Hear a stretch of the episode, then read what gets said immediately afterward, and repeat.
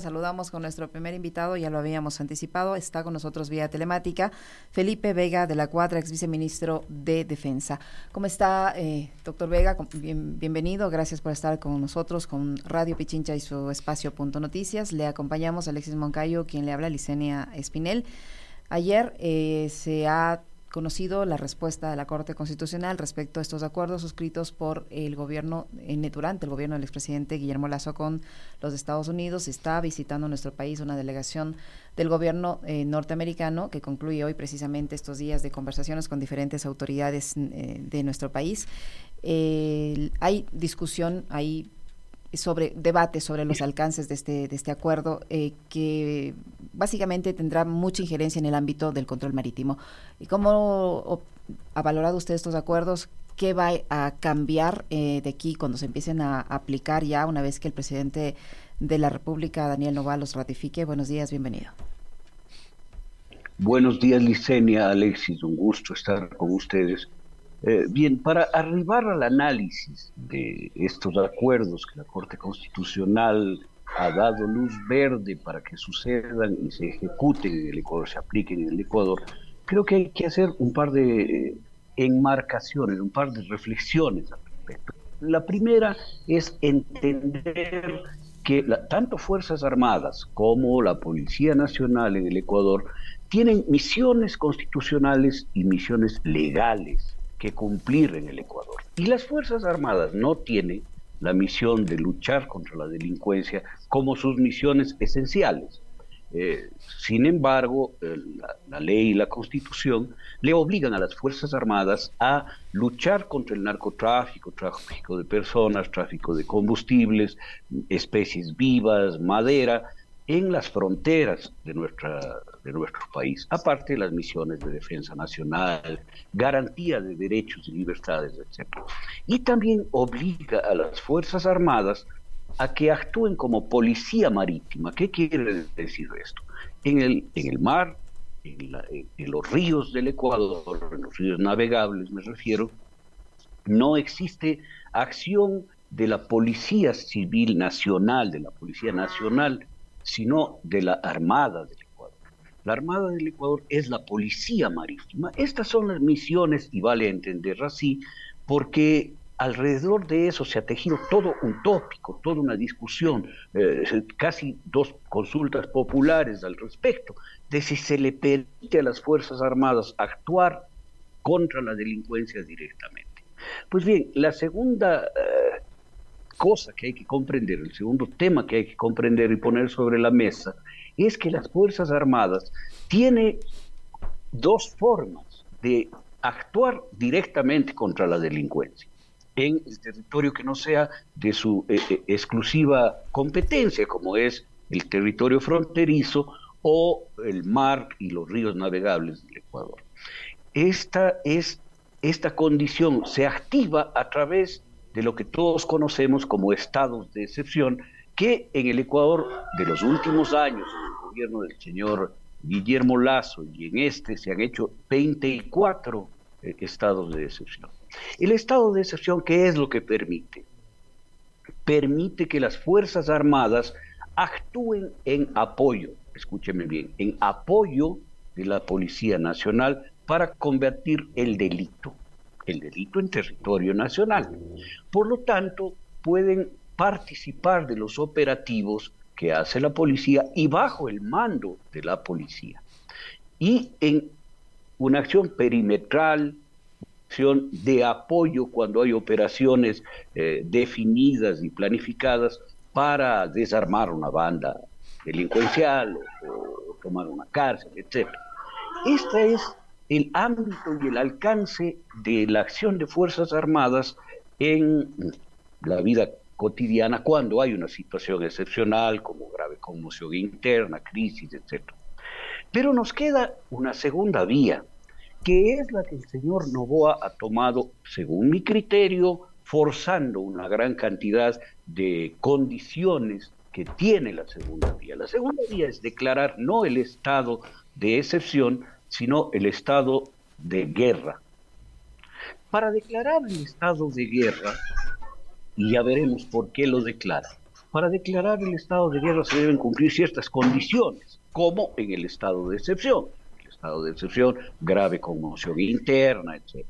En el estado de guerra se debe estar enfrentando a un grupo armado, sea transnacional o sea interno, un grupo armado, organizado y beligerante. De esa forma, el señor Sixto Durán Ballén en su, momento declaró el estado de guerra cuando había un conflicto armado con el vecino país del sur, con el Perú.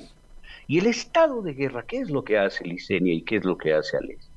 El estado de guerra hace que las Fuerzas Armadas tengan capacidad operacional contra el delito, contra toda eh, organismo, organización, persona que actúe eh, al margen de la ley en el territorio ecuatoriano. Y la policía se, se somete al mando militar en esas circunstancias. Pero claro, aquí vivimos una situación en donde hay una cantidad gigantesca de muertos, asesinados, extorsión, el, tráfico de drogas, eh, vigencia de los grupos organizados de la delincuencia común y no la existencia de un grupo armado organizado que quiera o pretenda desestabilizar al gobierno. ¿no? no hay un grupo insurgente, no hay un grupo beligerante en el Ecuador. Pero claro, utilizando las condiciones de que hay grupo, de que hay grupo organizado, de que hay grupo armado, de que hay acción violenta contra la ciudadanía, se dice, ah, estamos en guerra. ¿Y quién es el protagonista de esta guerra? El terrorismo. Y califican de terrorista, porque, porque es la única forma de declarar un estado de guerra, califican de terrorismo a la delincuencia organizada y al narcotráfico. Con lo cual, desaparece la única realidad que sí existe en el Ecuador, la realidad de grupos armados, delincuenciales y organizados de delincuencia común, de extorsión, de robo, de asesinato, de estruche, de todos los delitos que están tipificados en el COIP, y los convierte en un grupo al estilo de Boko Haram, al estilo de el, Estado Islámico o Al Qaeda. Esto trae no solo la posibilidad de sacar a las Fuerzas Armadas a la calle y que puedan ellos, porque normalmente no pueden, detener personas, eh, violar domicilios, entrar a lugares, eh, hacer operativos, eh, detener, impedir el tránsito, etcétera. No pueden hacerlo en, condiciones normales, sino tendría que ser bajo orden judicial y con eh, participación directa y responsabilidad directa de la Policía Nacional, pues pueden hacer eso, pero pueden hacer otra cosa, que es una especie de obsesión que existe en Fuerzas Armadas, de que nosotros, como país y como Fuerzas Armadas, debemos estar alineados con lo que podría ser nuestro aliado bélico y militar natural. Esto, esto viene de los conceptos y formación de de las Fuerzas Armadas ecuatorianas que aplican fielmente el, libro de la guerra de von Clausewitz, en donde tienes que generar alianzas con tus, con tus amigos naturales. Entonces el amigo natural, según esta lógica y la lógica antigua de la doctrina de la seguridad nacional, tendría que ser los Estados Unidos. Tendría que ser los Estados Unidos. Y los Estados Unidos pretenden hegemonía militar, eh, y no solo militar, sino de otras, de otras, eh, de otras características, en territorios aledaños de su patio trasero, como ha dicho la misma general Laura Richardson, que dice que todos los, los recursos naturales deberían ser explotados por los de Latinoamérica, deberían ser explotados por los de Estados Unidos y no por China o por, otros países fuera del orbe. Pues bien, el Ecuador, para, para ganar, como ganó la guerra del CENEPA, utilizó armamento de fabricación en ese entonces soviética. Armamento de todo, de todo tipo, cohetería tierra-tierra, cohetería tierra-aire, eh, helicópteros, sistemas de transporte, vehículos, es decir, una, una cantidad de no norteamericanas. Y hoy las Fuerzas Armadas ecuatorianas tienen eh, alguna eh, dotación de armamento, sobre todo para transporte, chino. no norteamericano.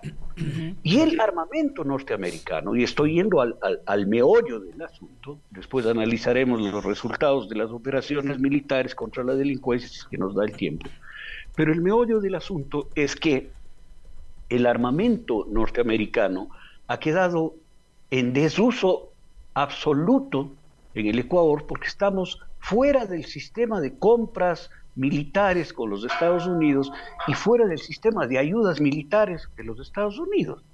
Y aquí entra la contradicción entre el deseo, el deseo casi cerval, visceral de las Fuerzas Armadas de tener conexiones con las Fuerzas Armadas norteamericanas, conexiones casi umbilicales, y la realidad que nos demuestra que los sistemas de arma que tenemos acá en su mayoría no son norteamericana.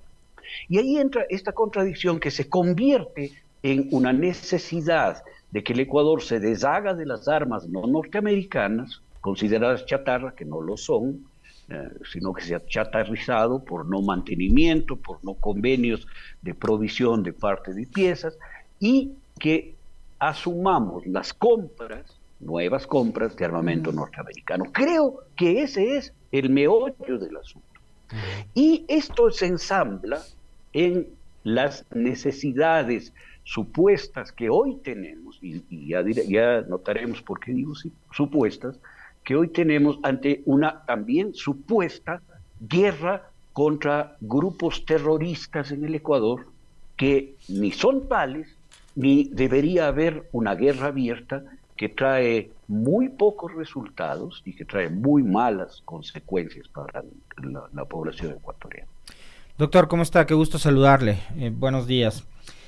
En esta semana ha llegado un avión ucraniano, creo, ¿no? Con, con ayuda, por un lado. Por otro, la visita de la delegación de funcionarios del gobierno estadounidense, con la señora Richardson a la cabeza, y ella ayer en una entrevista con un medio nacional ha dicho que este plan de seguridad de cinco años eh, llega con una, un crédito de algo así como 93.5 millones de dólares, que podría implicar que, le pregunto esto primero, la entrega de estos recursos a cambio de por un lado, y lo otro, si el eh, gobierno de los Estados Unidos nos manda a estos militares con un plan de seguridad, ¿en qué queda entonces el plan Fénix? ¿O qué era el plan Fénix del gobierno del presidente Novoa? Bueno, esto empieza, Alexis y Licenia, empieza con una antinomia, con una contradicción fundamental, que es que viene un avión de fabricación soviética, porque el avión Antonov el más grande avión de transporte, eh, de transporte de tropas y material bélico, para eso fue fabricado, es un avión de fabricación soviética.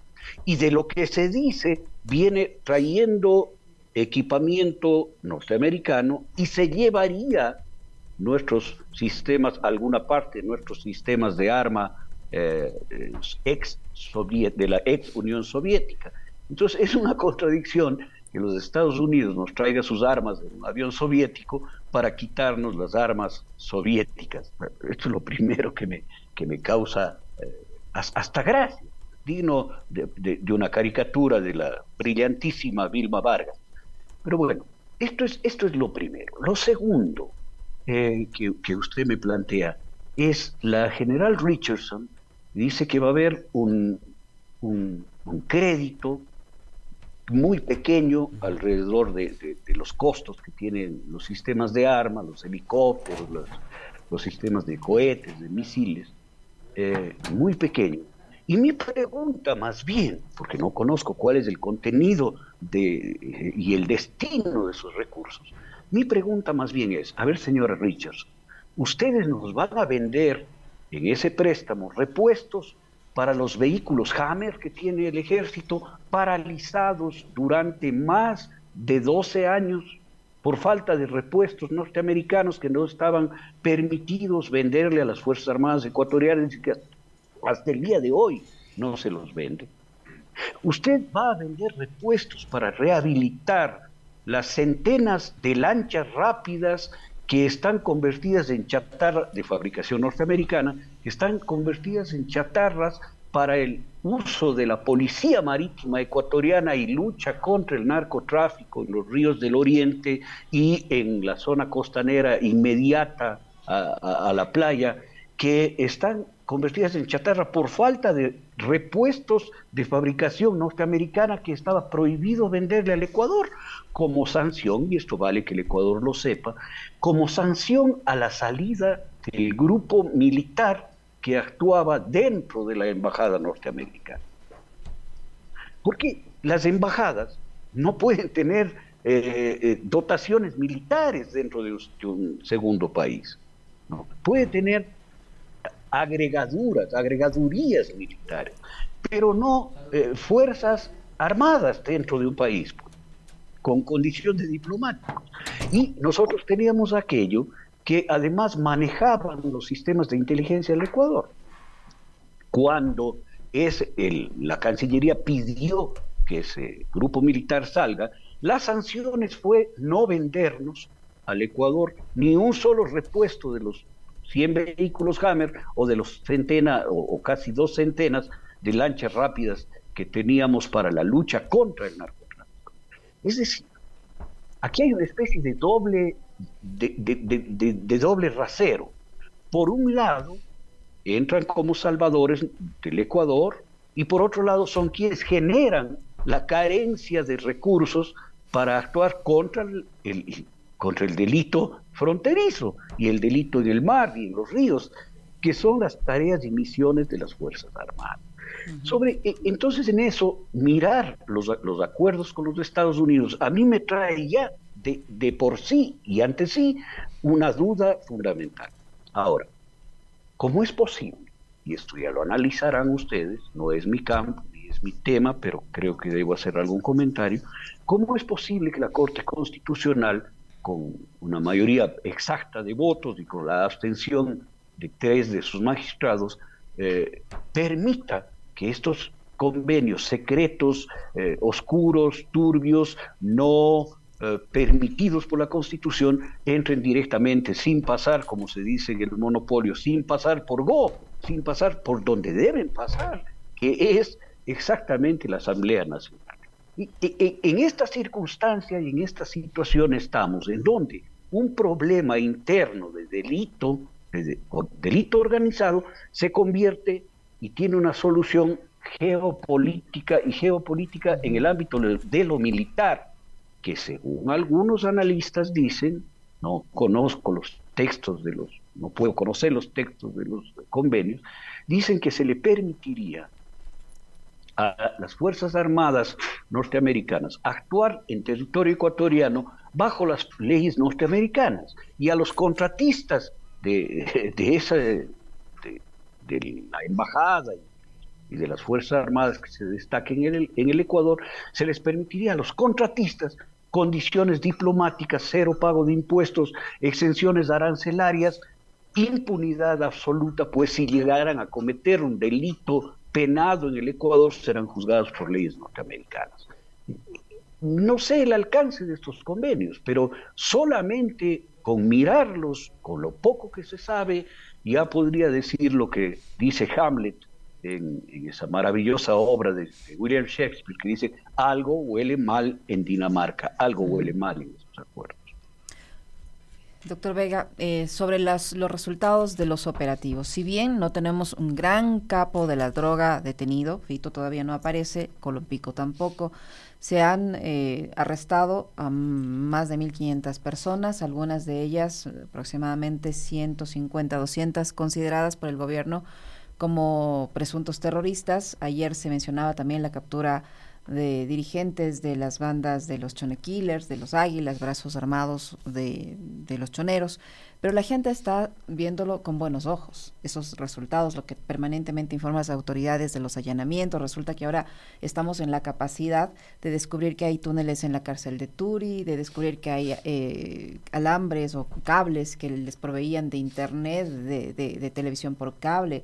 Resulta que ahora nos damos cuenta que todo eso existía, algo que era un secreto a voces, porque siempre hemos sabido que eso existe y que la autoridad de turno no lo controló, no lo impidió y posiblemente hasta ayudó a que se instale. Pero todas estas acciones están siendo eh, bien recibidas por la población al punto que el presidente de la República tiene un excelente nivel de aceptación a raíz de la implementación de estas medidas de seguridad. ¿Cómo, cómo evaluar esos resultados ya en la práctica? Yo coincido con usted, Licenia, que el Ecuador está viendo con buenos ojos lo que sucede, porque es natural que así lo haga. Hemos vivido siete años de impunidad absoluta de inmovilidad absoluta de las fuerzas del orden, y me refiero a la Policía Nacional, frente a la delincuencia.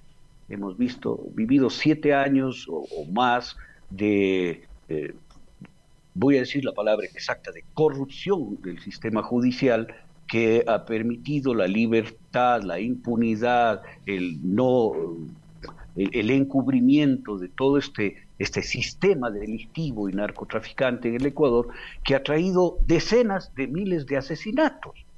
Entonces, cualquier persona, yo mismo, usted nos, no quedará al margen de aquello, eh, se alegrará de que alguien haga algo para detener este horror, este infierno en el que vive el Ecuador, esta, y esta vulnerabilidad constante, permanente y generalizada en la que vivimos los ciudadanos del Ecuador, que somos víctimas de, asaltos, de extorsiones, asesinatos, etc.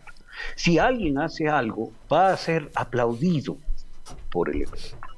Pero el problema es que no es eh, cuestión de hacer algo. Aquí hay que hacer lo correcto, lo necesario, lo que va a terminar con esta situación de zozobra y de eh, victimización en manos de la delincuencia y el narcotráfico que vive eh, todo ecuatoriano y ecuatoriano. La pregunta es, no es si está bien lo que están haciendo, sino si es adecuado y sensato y lógico lo que están haciendo. Porque voy a poner un parangón para nuestros oyentes, que no estarán algunos de ellos muy enterados y empapados del asunto. Es como que una persona vaya al médico con un dolor de estómago y el médico en vez de darle una, medicina adecuada para el dolor de estómago, le someta a una quimioterapia. E, e, eso no es lo adecuado, eso no es lo que debe hacerse. Lo que debe hacerse es otra cosa, Licenia y Alexis.